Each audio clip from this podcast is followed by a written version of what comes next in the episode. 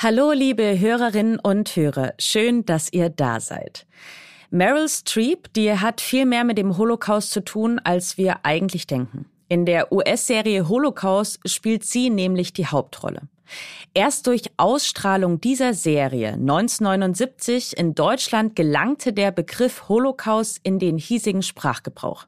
Eine einzige Serie, so eine verbreitete Auffassung in der Geschichtswissenschaft, schob die heute so selbstverständlich scheinende Erinnerungskultur an den massenhaften deutschen Judenmord an. Welchen Einfluss Filme und Serien auch darüber hinaus auf unsere kollektive Erinnerung haben, darum geht es in dieser Folge. In unserer Rubrik geht es damit verglichen süßer zu, denn wir beantworten die Frage, ob Honig tatsächlich gegen Husten hilft. Mein Name ist Elisabeth Kraft und ich bin Wissenschaftsredakteurin bei Welt. Schön, dass ihr da seid. Aha. Zehn Minuten Alltagswissen. Ein Podcast von Welt. Laut einer Studie ist ein Fünftel der Deutschen davon überzeugt, dass ihre Vorfahren im nationalsozialistischen Deutschland Juden geholfen hätten. Dabei taten das selbst optimistisch geschätzt gerade mal 10.000 Deutsche. Also ein verschwindend geringer Teil der Gesamtbevölkerung von ungefähr 60 Millionen Reichsbürgern. Aber woher kommt dieses falsche Selbstbild? Nun, Filme formen maßgeblich die Vorstellung über das Vergangene. So lautet eine gängige These in der Geschichtswissenschaft, die den Einfluss von Serien und Filmen auf unsere kollektive Erinnerung untersucht. Und was zeigen deutsche Filme über den Nationalsozialismus? Ja, gerne Geschichten über Menschen im Widerstand oder solche, die sich nur sehr widerwillig und gezwungenermaßen den Nazis gefügt haben. 2013 etwa sahen sieben Millionen Deutsche den ZDF-Dreiteiler Unsere Mütter, unsere Väter. Die Reihe erzählt die Geschichte von jungen Deutschen im Zweiten Weltkrieg. Die glühendsten, judenfeindlichsten Parolen im Film, die kamen vom polnischen Partisan. Die deutschen Hauptfiguren dagegen waren gegen Nazis und mit Juden befreundet. Vor allem Erinnerungen an die neuere Geschichte des 20. Jahrhunderts und den Zweiten Weltkrieg scheinen oft von Film geprägt. Von der Historikerin Annette Schumann möchte ich deshalb wissen, ob die Bilder, die uns die Filmindustrie liefert, authentisch sind oder ob sie doch eher dem jeweiligen gesellschaftlichen Konsens, dem politischen System und unternehmerischen Überlegungen der Produzentinnen folgen. Frau Schumann arbeitet am Leibniz-Zentrum für zeithistorische Forschung in Potsdam und leitet dort das Portal Zeitgeschichte Online.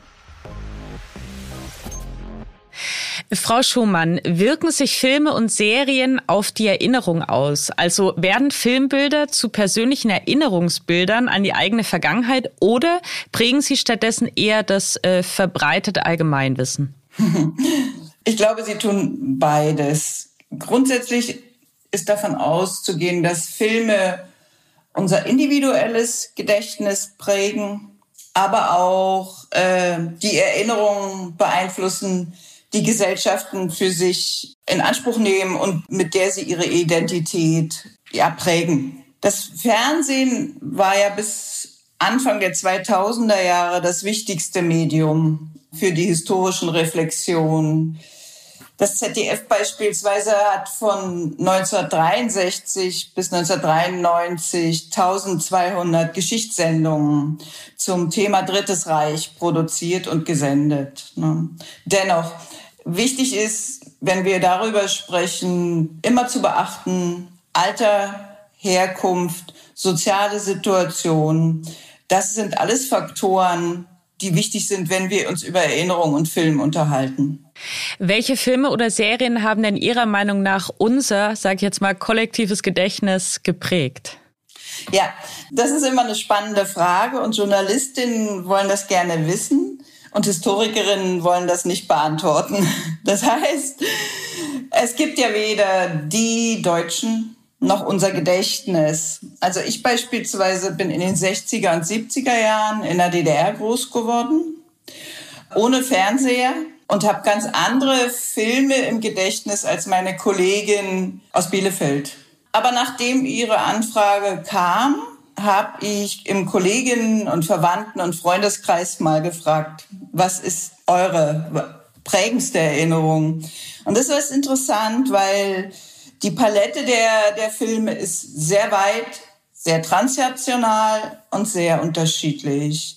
Als besonders wurden zum Beispiel Serien wie Weißen See immer wieder erwähnt, also sowohl von Jüngeren als auch von Älteren, die ersten beiden Staffeln zumindest, und aber auch Animationsfilme wie Persepolis oder Walls with Bashir. Also mich selbst haben andere Filme geprägt, also Geschichtsfilme. Missing über, die, äh, über den Putsch in Chile oder Blutige Erdbeeren. Das war sehr populär in den 70er Jahren. Aber nahezu jedes Kind in, in der DDR kannte Nackt unter Wölfen und weniger Hol die Serie Holocaust. Wie erforscht man denn überhaupt, wie sich das Gedächtnis einer Gesellschaft verändert oder was es beinhaltet? Also Historikerinnen sind sehr spät zum Film gekommen, würde ich jetzt mal sagen. Ja, also damit haben sich eher andere Professionen beschäftigt. Unsere Aufgabe ist es, die Ambivalenz zu untersuchen zwischen der erzählten Geschichte im Film und dem, was real passiert ist. Ja.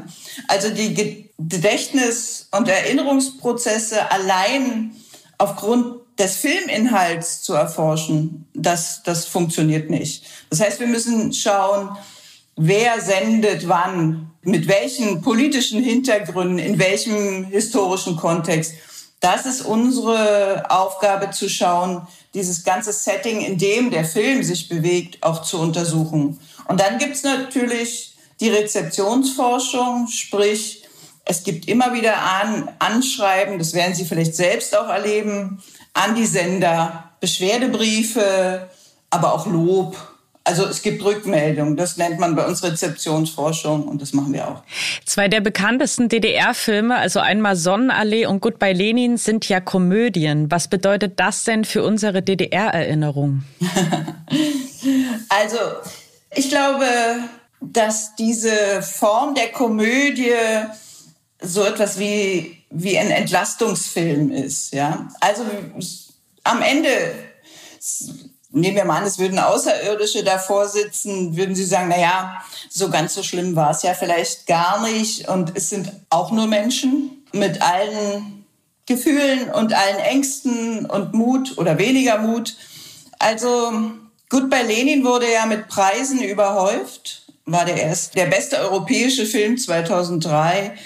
Mm, ich weiß nicht, wer heute noch darüber spricht und ob es Erinnerungen wirklich geprägt hat. Vielleicht ist die, die Idee der Komödie einfach ein Signal, okay, des Abstands. Wir haben Abstand. Aber Geschichte vermitteln diese Serien natürlich nicht.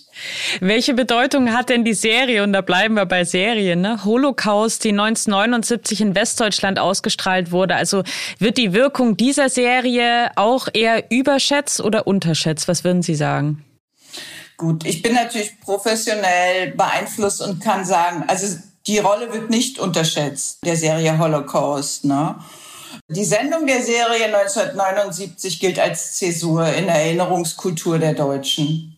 Der Begriff Holocaust für die Ermordung der europäischen Juden war, war damals überhaupt nicht verbreitet. Der wurde praktisch seit den 80er Jahren dann erst verwendet, vor dem Hintergrund dieser, dieser, der Ausstrahlung dieser Serie. Historikerinnen nehmen diese Serie als Zäsur, als Zäsur in Erinnerungspolitik. Ne? Wenn wir darüber sprechen, nur noch mal die Relation. Circa 20 Millionen Deutsche ich würde sagen, vor allem Westdeutsche haben diese Serie gesehen. Es gab 1965 einen Film, der hieß Bernhard Lichtenberg oder Domprobst Lichtenberg über einen widerständigen Pfarrer in der NS-Zeit. Den haben 50 Millionen Leute gesehen. Ne? Natürlich in mehreren Wiederholungen. Dennoch, Holocaust bleibt eine wichtige Zäsur in der deutschen Erinnerungskultur. Und ich, glaube, ich glaube nicht, dass es irgendjemand unterschätzt. Was wäre denn jetzt Ihr Fazit, Frau Schumann? Also stimmt unser Gedächtnis, das von Film geprägt ist, weitgehend oder verfälschen Serien und Filmen mehr, als dass sie richtig liegen? Ich glaube, die Idee, dass Filme Vergangenheit rekonstruieren, funktioniert schon gar nicht. Also Filme können im besten Fall die Vergangenheit als Aufhänger nehmen und künstlerisch ästhetisch wertvoll darstellen. Ja, das ist das, was sie können und einen Anstoß geben, sich mit der Materie zu beschäftigen. Als originäre Geschichtsvermittlung taugen sie, glaube ich, nicht. Und oft ist es auch so, dass sie eher auch für unsere Erinnerung produziert werden. Also wenn Sie zum Beispiel die Serie The Crown nehmen, dort gibt es Szenen, wie Prinz Philipp dafür gesorgt hat, dass die Krönung Elisabeths medial verbreitet wird. Die erste Krönung, die im Fernsehen übertragen wird. Wir wissen das alle. Wir haben irgendwo schon mal davon gehört. Und jetzt kommt The Crown und erklärt uns das nochmal. Ja, und so ist es mit vielen Dingen. Ne? Das war Annette Schumann. Vielen Dank für Ihre Expertise. Danke auch. Stimmt das wirklich? Mythos oder Wahrheit? Die Erkältungszeit, die haben wir ja jetzt gerade so ein bisschen überstanden, obwohl erkälten kann man sich natürlich das ganze Jahr über. Und wenn ich erkältet bin, dann höre ich oft, nimm doch mal ein bisschen Honig, das wird dir helfen. Aber stimmt das auch? Ja, und sogar besser als andere hustenlösende Mittel. Das sagt ein Forscherteam aus dem britischen Oxford, das eine Vielzahl von Studien über Infektionen der oberen Atemwege zu einer Meta-Untersuchung gebündelt hat.